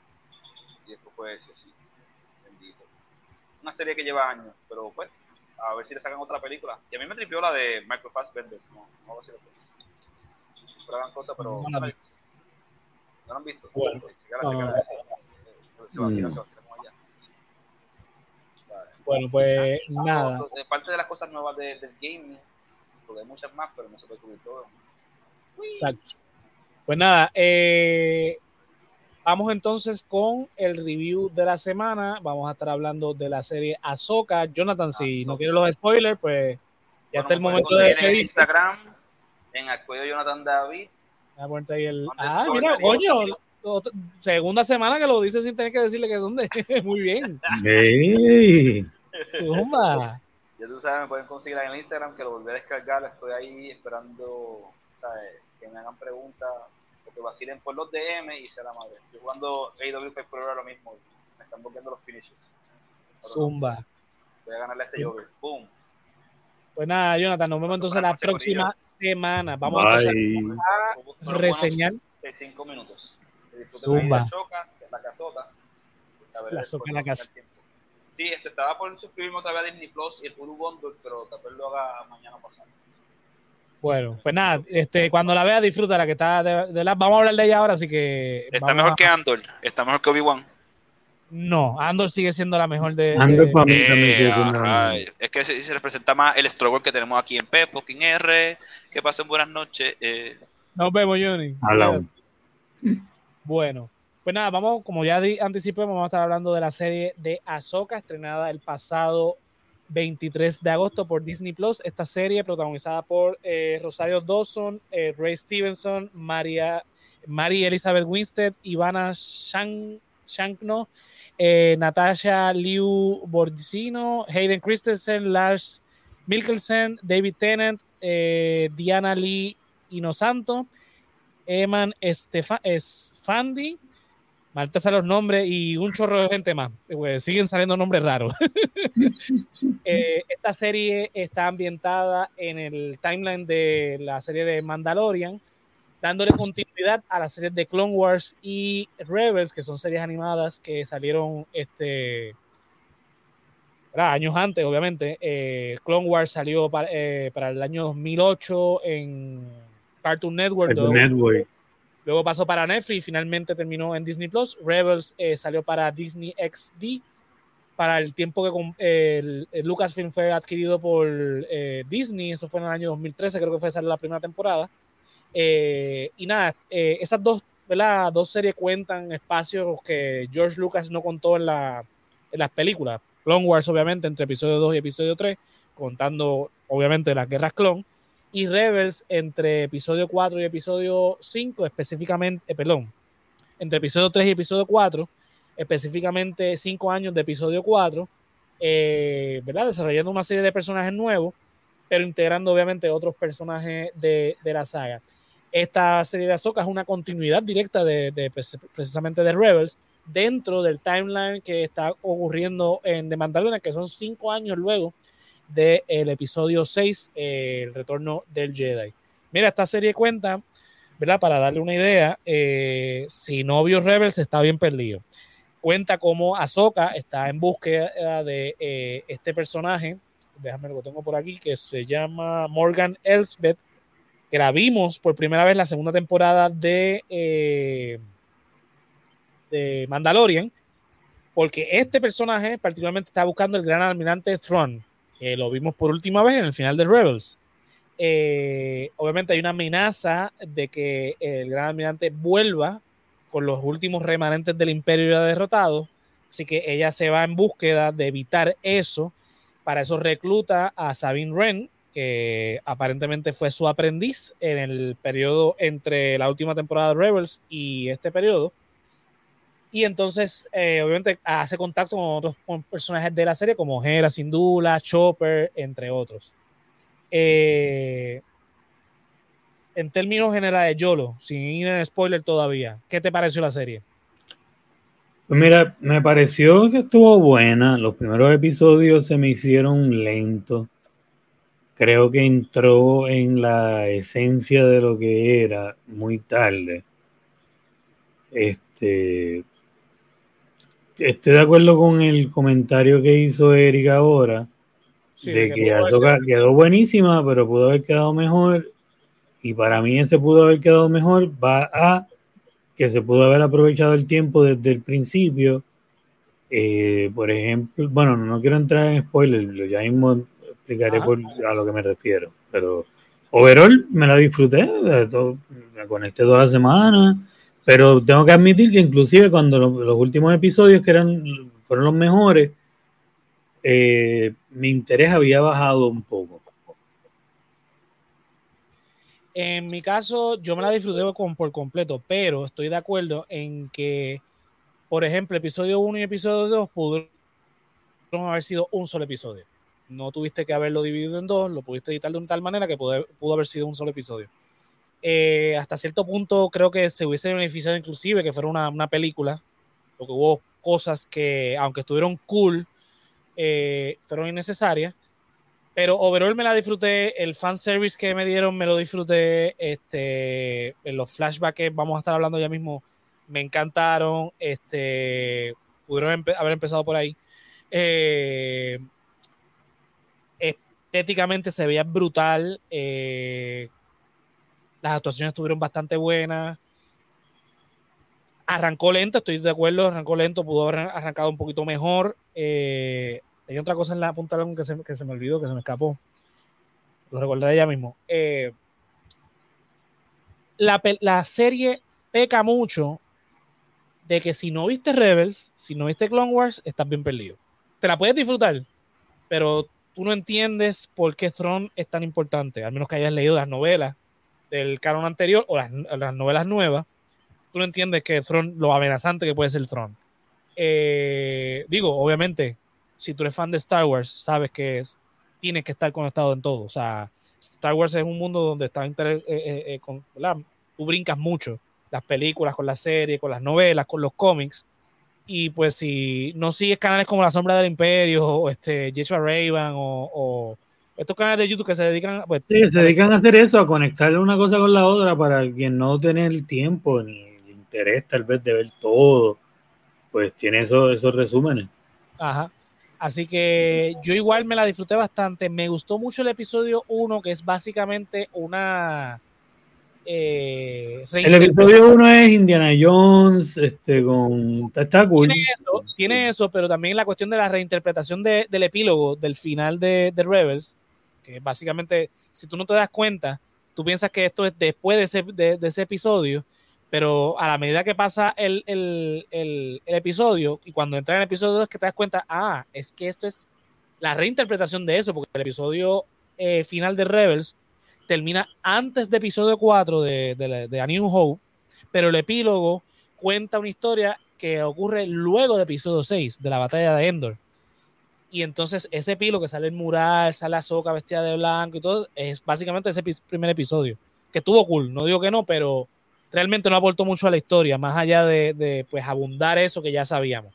Vamos con los spoilers. Este, ya yo pues, la empecé. Voy a, poner la, la advertencia del, del spoiler. Si usted no ha visto la serie o no ha visto el final, le recomiendo que le dé pausa y vuelva cuando ya terminó la serie, porque la serie terminó esta semana. Así que ahí Eric le está dando 7 de 10. Yo le daría un 8, ¿no? ¿verdad? Porque me gustó bastante en los capítulos finales. Pero si hubiese seguido el mismo ritmo del principio, creo que, que sí. Le- inclusive podía dar hasta menos. Eh, Yo estoy por ahí entre 7 y 8 también. eh, mira, fue lenta. Eso obviamente eso le quita. Y no era una, una- no es como Andor que justificaba el que fuera lenta. Porque eran No. arcos de tres, de tres episodios. Y entonces esos arcos de tres episodios eran lentos, pero construían un arco mayor. Entonces, no, no, al final no era tan lenta nada. Lo que pasa es que te quería explicar bien eso, ese arco de tres episodios que aportaba de alguna manera. En el caso de Ahsoka no es así. En el caso de Ahsoka, obviamente sabemos que el Endgame va a ser una película que va a concluir tanto esta serie como Mandalorian, Boba Fett, etcétera, que es lo que le hemos llamado el Filoniverse.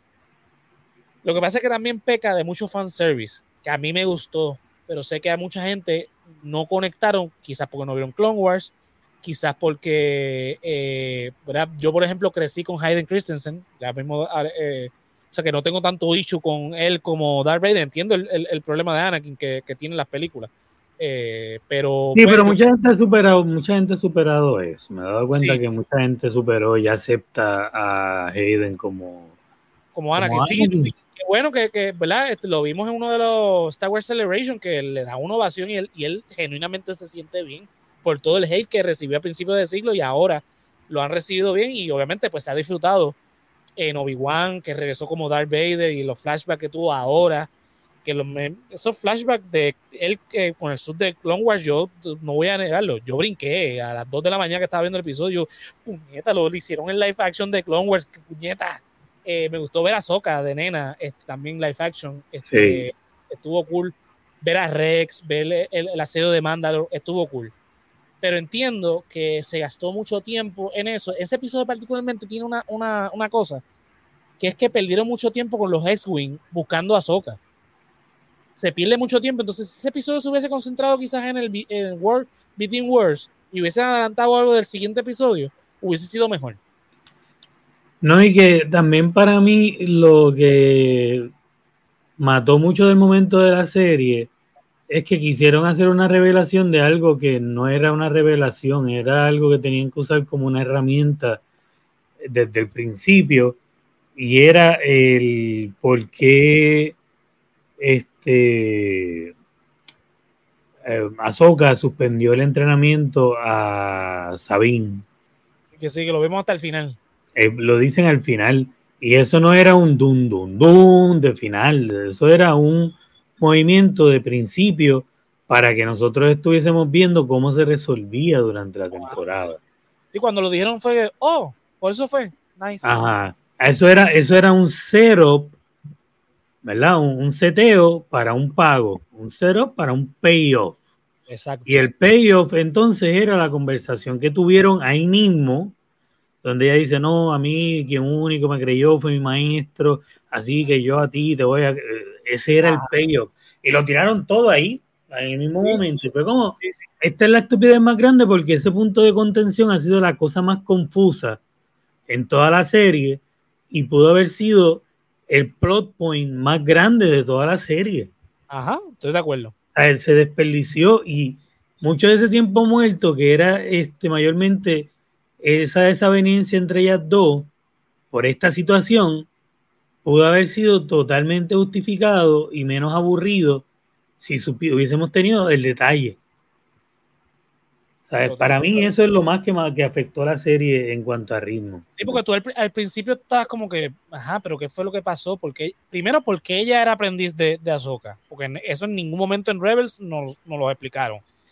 Eh, después, ¿qué fue lo que pasó? Que ella dejó el entrenamiento, porque siempre era como que lo, lo insinuaban, pero no decían. Era como que, ajá, ¿cuál es el problema? Porque es la de confianza de, de, de Ahsoka con Sabine. Este, porque Sabine también estaba tan deprimida, eso lo entendemos ahora. Este, eh, más allá de lo de, de lo de Ezra, porque pues sí, sabemos que pasó lo de eso y toda la cosa, pero, eh, ajá, cuéntame más porque hay algo que no me estás contando y eso lo supimos al final y es como que, ok, ahora entendí, wow. Sí, cuando me lo dices, ya está todo en, en la resolución final. Está a punto de entrar al final del tercer acto del último episodio. Ujú, O sea, ya vas a resolver esto. O sea, ya, ya no tiene ningún peso. Exacto. Ya es como que no importa lo que sea, ya como quiera tenemos que obligado. Nuestro único camino es ir a hacer lo que. O sea, ya no afecta la historia, ya no cambia nada. ya, está todo este enrolado. ya tenemos que, ya vamos camino a enfrentarnos a Trump porque o, o ganamos o perdemos. Yo no subí una foto de Tron aquí, espérate, esto, esto sí que es pecado. Este, sí, porque subí a todo el mundo con la de Tron. Mira, eh, eso fue lo malo, definitivamente. Algo malo, más malo que, que hayas este conseguido de la serie. No, para mí eso fue el ritmo. Este, los actores estuvieron excelentes. Mi actor favorito fue lamentablemente quien no va a poder estar más. Ajá, este, Ray Stevenson. El Sí, mano, se votó con el personaje. Este, tú sabes que era Jedi. Ahora mismo no se considera como él no se, él mismo no se considera un Sith. Él Exacto, está no, Ni un lado ni el del otro. Ajá, él sabe que tiene que, que su camino es llevar a esta mujer ahí hasta donde la tiene que llevar, que ella sí se va a, con- a convertir en, un, en una Sith. Este, la llevó hasta ahí. Brutal. Este, Sí. ella se llama Chin, Chinati. Sí. Pero él sabe que él no es un villano, él es a este personaje que tiene su propia agenda que no, no, no, no, no nos íbamos a enterar hasta después, ahora no, ahora no sabremos qué van a hacer porque es verdad, el actor ya no está. Sí, yo, yo supongo que obviamente como dejaron el final, pues que él obviamente no va a seguir el camino porque el, el actor no está, pero ella va a seguir el camino que él estaba buscando. Yo supongo Sí, algo sí. así tendrán que hacer, exacto. No, No sé cómo lo van a ajustar, pero sí. Mira, los de la, de la serie, los personajes, ¿verdad? Personajes como la- la- las brujas de Datomir, ver el origen de ella, ¿verdad? Que esto lo vimos en Clone Wars. eh, está brutal. eh, obviamente el personaje de Baylon. Eh, Thrawn. Estoy de acuerdo hasta cierto punto con lo que dice Eric, que quedó casi como para niños, porque, pero es que hay que saber quién es Thrawn. Y eso es lo que mm, falla la serie para quienes no han visto Rebels o no conozcan el... el- Sí, y también se mostró en, en este villano se mostró algo que es nuevo y está bien y es lógico, va con el personaje. y él mismo lo dice en el último episodio, cuando admite este, que no podemos, o sea, ni un solo Jedi, porque un solo Jedi me venció a mí. Y él se considera el estratega más grande que hay. Sí. Y entonces eh, eh, él está en un poco de estado de pánico que no, no logra demostrar porque él es estoico.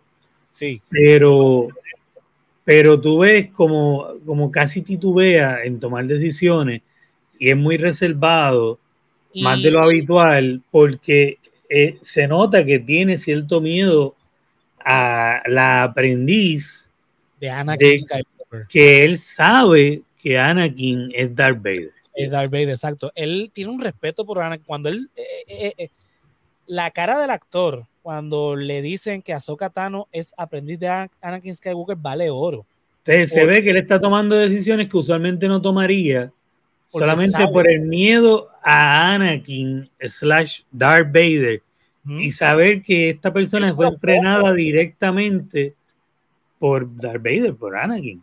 Sí, él es de los pocos que sabe que, que Anakin. Y lo mantiene callado porque, ¿sabes? O sea, hay que, Obviamente. entender, hay que entender que dentro del canon de Star Wars, el gran almirante Thrawn, en el canon viejo, literalmente así se llama la novela, el heredero del imperio. Y como lo está planteando Filoni, él es el que va a rearmar el imperio, los, o sea, los remanentes del imperio, lo que eventualmente se va a conocer entonces como la primera orden. Porque como lo está seteando Filoni, es para obviamente darle una conexión con el desastre que hizo Disney con la, la- la secuela eh, y darle una mejor explicación. Y por cómo lo está armando, ¿verdad? Porque ya, ya, ya escuchamos el, el nombre del gran almirante Thrawn en Mandalorian. Que dijeron, ah, tanto que tú hablas de, de, de personaje de, de este, que se me olvida el nombre, de Esposito. El personaje de Esposito, se me olvida el nombre de. Sí, sí, este, el, el Jedi que tenía el sable negro. No, él era. Perdón, era- el, el del imperio que tenía el sable, el Ajá. sable negro. Sable oscuro, exacto. El, eh, Gideon, Gideon. Gideon. Él, eh, en esa reunión de, ese- de esa última temporada de Mandalorian, ah, tú tanto hablando del gran almirante Thrawn, y nosotros no hemos visto nada, porque él sabe que ya llega, y ahora llegó. Ahora vamos a ver esa conexión entonces con, con Mandalorian, y cómo él rearma, porque eh, el gran almirante Thrawn, de los remanentes del imperio, es el que más rango tiene. Y era casi mano derecha de, de- del emperador, con la excepción de que la mano derecha del emperador era Darth Vader, realmente. Pero después de Darth Vader, el gran almirante Thrawn. Y lo vimos en Rebels. Este, y él es bien estratega, bien pausado. Me, me encanta lo amenazante que es, sin ser amenazante. Eh, y lo, lo, lo demuestra aquí, pero si no viste Rebels, si no entiendes un poco eso, pues se pierde un poco, porque es lo que dice eh, Yolo. Cuando él habla de Anakin Skywalker, si tú no sabes que él sabe quién realmente es Anakin Skywalker, tú te pierdes eh, en, en- en- en la conversación. Pero nada, lo otro que me encantó, eh, eh, Enoch, este personaje, el, por lo menos como se veía, Y me gustó que quedó sin revelar y quedó vivo. o que eh, vamos a, ¿sabes? tendremos más de él y, y de quién rayo es, cómo llegó. ¿Ah? Son literalmente son zombies, los Night Troopers. Sí, los Night Troopers son, sí, sí, sí. Pero que este tiene, ¿sabes? Tienen, tienen diferentes tipos. Este tiene, tienen voluntad, saben bregar con las armas, los explosivos, son estrategas, ¿sabes? Es otro tipo de zombies. Y no son Stormtroopers, Ajá. no son torpes. Bueno, está bien. Cool. Live action fue un plus. Este, el Sí. criminal más grande de Star Wars. Eh, el único, el único, bueno, yo, yo podría decir que R2D2 también, pero el único droid que está conectado con la fuerza. Este, sí, no, Chopper está cabrón. eh, eh, no sé cuántos asesinatos se le acreditan a Chopper, pero yo creo que es el droide que más asesinatos tiene. Este, y estoy hablando de miles de asesinatos que tiene acreditado Chopper en el canon. Este cambio fue bastante sorpresivo, el de, de Citripio. Este, Sí, estuvo cool, fue un buen member bearing. eh, tuvimos el cambio, obviamente, un par de veces de la, bueno, ahora la, la, la gran este, el canciller supremo, este Mon Monza. Eh, mano, que mucho eh, a esta actriz le han sacado jugo de una escena eliminada de episodio 3. Y salió en Rogue One, salió en Andor, salió en Clone Wars, de hecho ya sale, También. sale en Rebels. Sale aquí también, este, me imagino que va a salir saliendo ahora en este Mandalorian, que estamos hablando de la, de la Nueva República, y es la, la primer, la primer ministro nuestra, aquí se le llama Gran Canciller, Canciller. Canciller Supremo, perdón. Este, así que nada, el hijo de, de Kanan, brutal, este, Sí, sí, quedó cool eso. Y que sea tan sensitivo a la fuerza y todo quedó cool. este, el Ezra Jesus, este, Tierra no gustó mucho por lo que estás viendo. Fíjate, a mí no me Este- molestó tanto eso, al contrario. Me tripió. A mí la apariencia no me molesta, eh, el actor está un poco... eh, pero Es que la- tampoco me afectó la la experiencia. gente ¿no? tiene que entender algo también. Cuando Ezra lo vimos por última vez, era un teenager. Ahora es un 30. Sí, no, exacto, a mí no me molesta la apariencia, pero el actor en verdad es que también es un poco flojo, en verdad. Este, pero fíjate, O la dirección, no sé si es que la dirección, pero como que a veces estaba demasiado alegre en, situ- en situaciones donde no eh, estaban en peligro y como que tú veas su, su, su actuación no iba como con lo que estaba pasando. pero por lo menos en cuestión de apariencia, la actitud quizá que, que le quizá, que quisieron poner, obviamente no fue perfecta. Yo estoy de acuerdo con lo que está diciendo Yolo. No fue perfecta eh, la actuación, pero por lo menos la, la, la actitud que le están dando, obviamente ya no es el nene que vimos en Rebels Sí, episodio, exacto, eso está cool. Va con, eh, igual con Sabine. y no iba a madurar igual porque pues, está en un ambiente, ¿sabes? Está conviviendo con unas tortugas random ahí, no, no va a crecer igual. Está cool, sí, pero act- como que el actor le faltaba 10 minutos más en el horno. Bueno, Carson Tiva eh, eh, es el, el personaje que ahora sale en todo, es el, el Eh, sí, él siempre lo hace bien, porque siempre como que actúa. Fan de Star Wars. O sea, es como si tú y yo estuviésemos, nos dieran, mira, quiero un personaje y entonces te lo dan y, y te lo dan en toda la serie. Que inclusive este, estaban comentando que si es por el timeline, él no se supone que esté en esta serie, porque se supone que estuviese en, en, en Man- en la de Mandalorian en otro lado. Pero, Ajá, olvídate, por allá. pero olvídate, eh, eso fue un pecado que Seb no saliera aquí, por lo menos Eso este, yo lo eso es lo que iba a decir. Eso fue un pecado, eso no. Pero pues, se ahorraron un poco de dinero en sí ahí. Sí, porque sí, o sea, este, ¿qué te puedo decir? Mira, el World Between Wars, eso brutal. Esto Sí, sale de, lo representaron, lo representaron bastante como en las caricaturas, me parecía mucho. eh, eso sale en Rebels en la, en la última temporada creo que.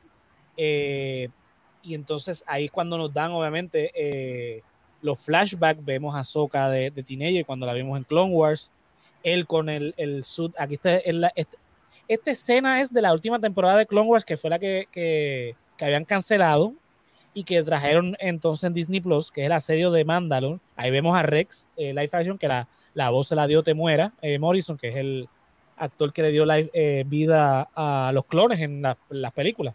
Este, y a Boba Fett ahora. Ah, el Boba, exacto, el actor de Boba. eh, que originalmente fue el actor de- en el episodio 2 de, de Django.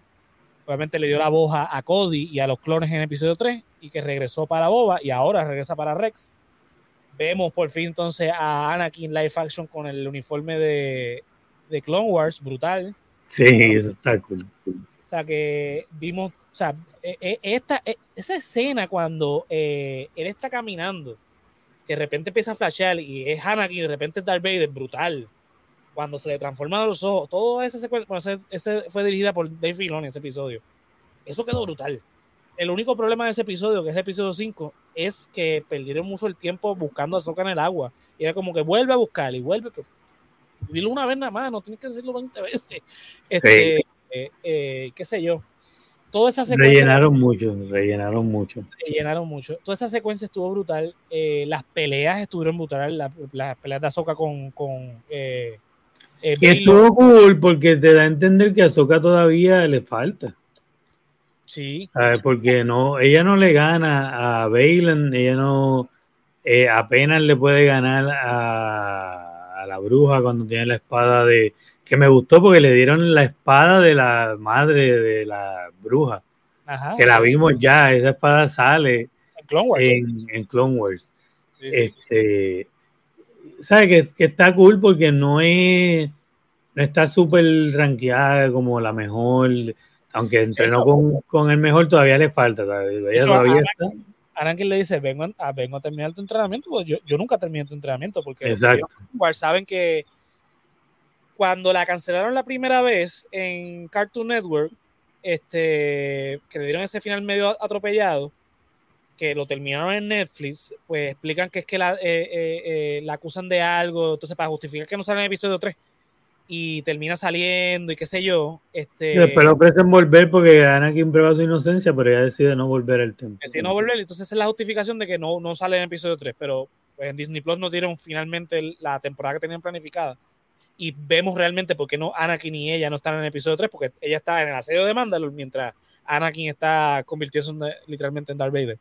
Que tienen que ver esa última temporada de Clone Wars y cómo rima tan cabrón con el episodio 3 es brutal.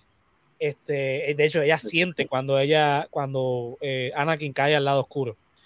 Eh, cuanto al episodio final, eh, hay un par de cosas, visualmente se ve brutal, esto está brutal, que es ya la última secuencia, que este es el dios eh, Mortis, que lo vimos también en Clone Wars y en Rebels. Exacto. Y la hija. Este, Y al lado está el hijo que, que representa el lado oscuro de la fuerza. Eh, la hija, la estatua, en esa foto se ve que la estatua de la hija se destruyó. Ajá. Que eso nos da a entender que en continuidad con la serie eh, animada, que es donde la hija muere y este, pasa su energía para revivir a Soka. Y entonces aquí la estatua representa, representando ahora mismo la muerte de la hija, la estatua está destruida, la de la hija, Exacto. y vemos al búho que, que representa el alma de, de ella. que el búho lo hemos visto ya en varias series. O sea, en, la de Clone Wars y en, este, en O Rebels. sea, que, que siempre está cerca de Ahsoka, porque representa esa unión entre el alma del lado, literalmente el lado positivo, el lado, eh, el lado bueno de la fuerza, ¿no? el lado luminoso. Exacto, está dentro de Ahsoka. Eh, o sea, que, que se ve, se, se- es prometedor ese final, queda bien cool. Vimos que cuando Ezra activa el mural que abre la- para las dimensiones, este, lo abre y activa y el mural de, de ellos tres, el- la figura del padre Esto mueve, ajá, mueve la mano y apunta. Ajá. Y aquí la mano estamos, o sea, está en un movimiento donde está apuntando también. Ujú, Y a donde apunta, entonces hay una fuente de luz donde está bajando, que es, es como si alguien tal vez ya hubiese descifrado eh, cómo hacer mover estas piedras Que de a que hecho, apuntaran al área donde tenía que ir. De hecho, y lo menciono ahora, este, está en una galaxia diferente a la que hemos visto desde el Exacto. 77. Eh, eh, Esto implica mucho, o sea, estos personajes nacieron aquí, las brujas de Datimir nacieron acá. exacto, la- este, porque hemos visto la magia en, en Star Wars, pero aquí vemos la magia en, en su estado más puro. Es otra galaxia. Vemos también esto de la cuestión de la fuerza, o sea que la fuerza va más allá de la galaxia que ya habíamos conocido. O sea que nos abre el canon mucho más a un montón de cosas. Está brutal. Sí, Eh, porque tenemos, tenemos remanentes de la galaxia que conocemos en esta nueva. Ajá. Eh, tenemos la, la- esta nueva cosa, o sea, para por nosotros. eso, pues, para, no- para, exacto, para la, es- es ellos no. una recientemente descubierta, pero eh, realmente puede que lo que se conoce de, de Star Wars haya nacido en esa otra galaxia. Es una posibilidad. Exacto. Así que, digo, y sabemos que va a haber una película eh, que va a contar el origen de, los Jedi, no necesariamente de la, de la Jedi, pero sí va a contar sobre el primer Jedi, que son miles de años antes de, de- la batalla de Yavin. Eh, y sabemos, obviamente, la forma en que terminó, que fue, terminó muy abrupta eh, esta temporada, es porque viene otra temporada, obviamente. Y esto va a reconectar, como había dicho ya, con Mandalorian, con Boba Fett eh, y por supuesto con Ahsoka. Y finalmente va a tener una, un final, valga la redundancia, en una película que va a dirigir y escribir Dave Filoni, que es la que va a darle el endgame a, a todo esto, que yo supongo que es lo que va a conectar entonces con las películas de Disney, la episodio 7, 8 y 9. A ver si arreglan un poco el desastre que ya lo iban arreglando poco a poco, ya han, han dado claves en, en Bad Batch y en Mandalorian sobre la cuestión de la clonación. Eh, ahora con el Gran Almirante, obviamente vemos entonces cómo es que el- el- el- la primera orden puede establecerse, eh, no el reguero que nos quisieron explicar este J.J. Abrams con que pues simplemente de alguna manera somehow este, Palpatine regresó.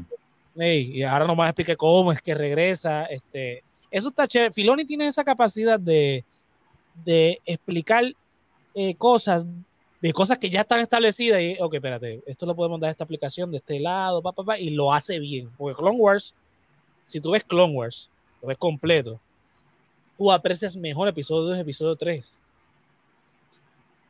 Si ves Rebels, puedes ver mejores conexiones entre episodio 3 y episodio 4. Este, lo mismo pasa Inclusive con la cuestión, po- la, la- el ambiente político que, que es tan importante en esos primeros tres episodios. Eh, Clone Wars lo expande ajá. de una manera mucho más interesante, con plot de asesinatos y de traiciones y cosas que, que lo hace interesante, pero a la misma vez te está sume- sumergiendo más en, en- en la situación alrededor de, de- de lo que está pasando en el universo de Star Wars. Exacto. Aparte que, por ejemplo, Anakin, yo creo que eh, eh, mucha gente ha aceptado en los últimos años a Hayden precisamente porque lo que hicieron con Clone Wars, con Anakin, porque lo desarrollaron y uno Sí. no puede entender por qué cayó al lado oscuro. Porque en el episodio 3 como que cayó, cayó al lado oscuro por un desamor o whatever. No, y que tan pronto cae, lo primero que lo mandan a hacer es ir a matar a todos los niños y él, ok, voy. ¿Sabes? No, no lo piensa dos veces, no es como que lo van llevando progresivamente.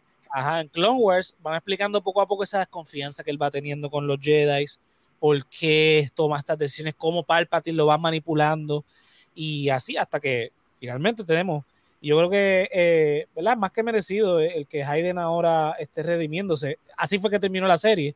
Yo creo que eh, tuvo un poquito Mm. de más, pero quedó bien. Este, porque fue un Sí, pero quedó bastante Star Wars. Eh, fue o sea, de- eh, episodio seis, si es algo, si es algo bien Star Wars, tenemos nuestro final con la celebración y los fantasmas viendo ahí en, un ladito. Aquí pues tenemos un fantasma viendo. dice eh.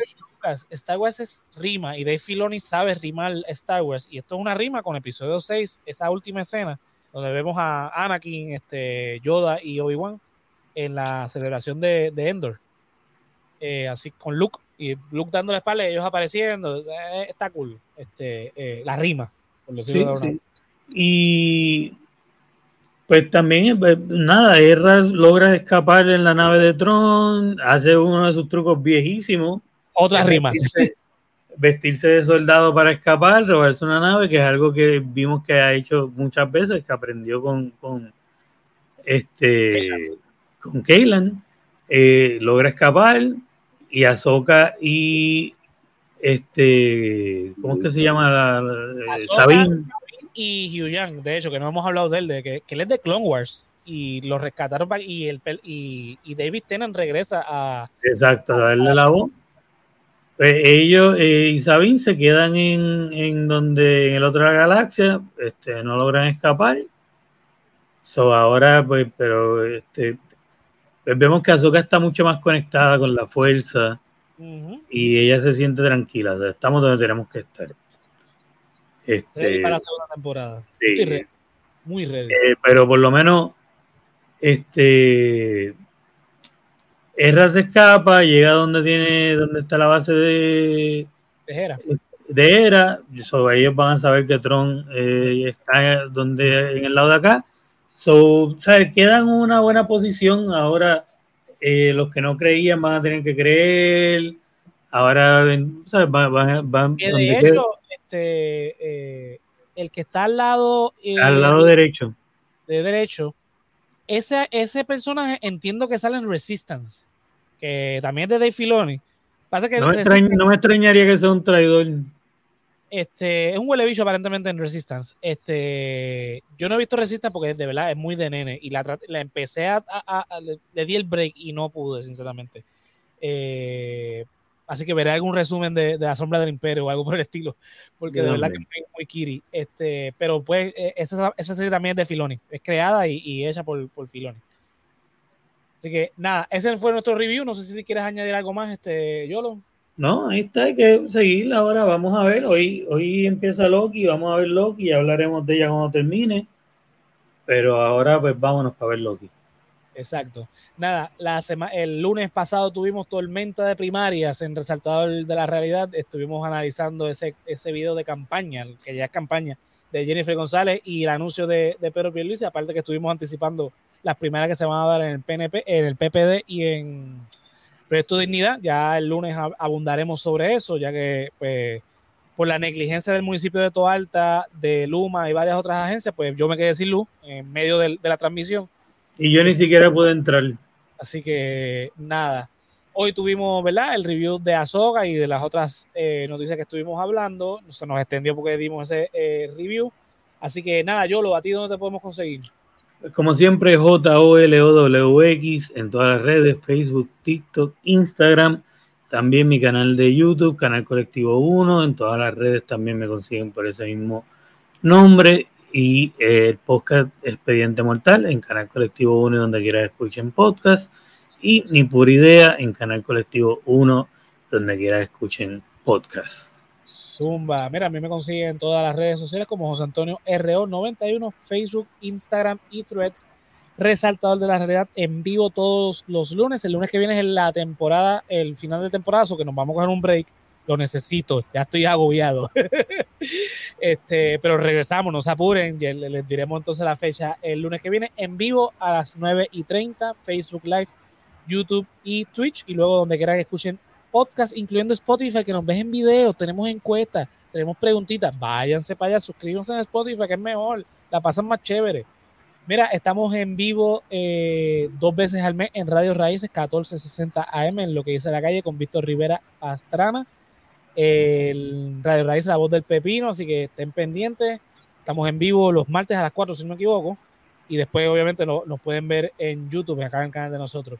Resaltador Geek en vivo los jueves a las 9 y 30 por los mismos canales de Resaltador de la Realidad. Pero ojo, estamos en el episodio 96. En el episodio 99, que va a ser el, fi- el final de temporada, va a ser el último episodio que se transmite en vivo por Resaltador de la Realidad. A partir de ahí nos vamos a mover.